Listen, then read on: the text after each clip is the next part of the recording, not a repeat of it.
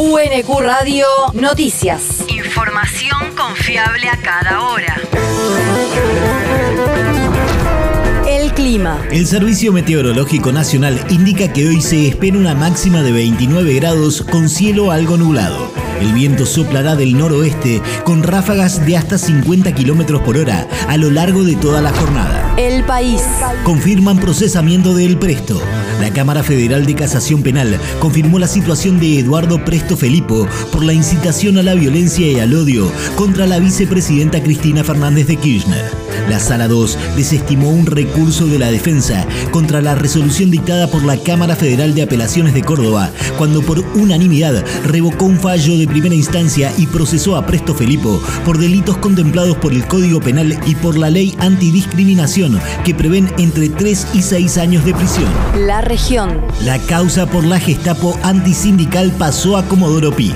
La Cámara Criminal y Correccional número 2, a cargo de los jueces Eduardo Fara, Mariano Llorens y Pablo Bertuzzi, dispuso el traslado de la causa que investigaba la Mesa Judicial bonaerense a los juzgados porteños de Comodoro Pi. La causa investiga la reunión entre funcionarios jerárquicos de la Agencia Federal de Inteligencia, ministros de la ex gobernadora María Eugenia Vidal, el intendente de La Plata Julio Garro y empresarios constructores para el armado de causas judiciales contra gremialistas opositores. El territorio. Más de 40.000 personas disfrutaron de la 15 Feria del Libro de Verazategui.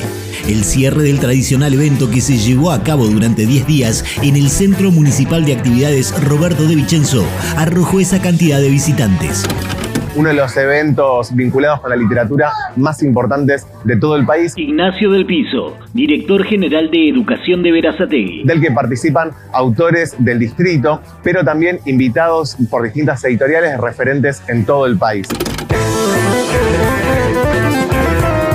Esta edición se pudieron visitar más de 45 stands y los espacios La Calle, Gioconda Bertoya y Canela, además de un sector de productores locales y café literario. También funcionó una feria para editoriales independientes y sectores de bibliotecas populares y veteranos de Malvinas. El mundo. La fiscal general de Perú denunció por corrupción al presidente Pedro Castillo. El escrito presentado por Patricia Benavides ubica a la denuncia en un nivel constitucional porque según la legislación peruana, los mandatarios pueden ser investigados pero no acusados penalmente durante sus mandatos. Esta acción de la fiscal general abre la puerta a la participación del legislativo y ahora el Congreso deberá tomar una decisión que podría ser la destitución, la inhabilitación para la función pública o la suspensión del ejercicio del cargo. La universidad. Asamblea Universitaria, Memoria y Balance 2021. El rector de la Universidad Nacional de Quilmes, Alfredo Alfonso, convocó mediante la resolución 950-22 a la Asamblea Ordinaria Universitaria que se realizará hoy desde las 17 horas en el Salón Auditorio. El orden del día será la presentación y consideración de la memoria y el balance correspondiente al ejercicio 2021, dictaminados mediante resolución del Consejo Superior número 320-22.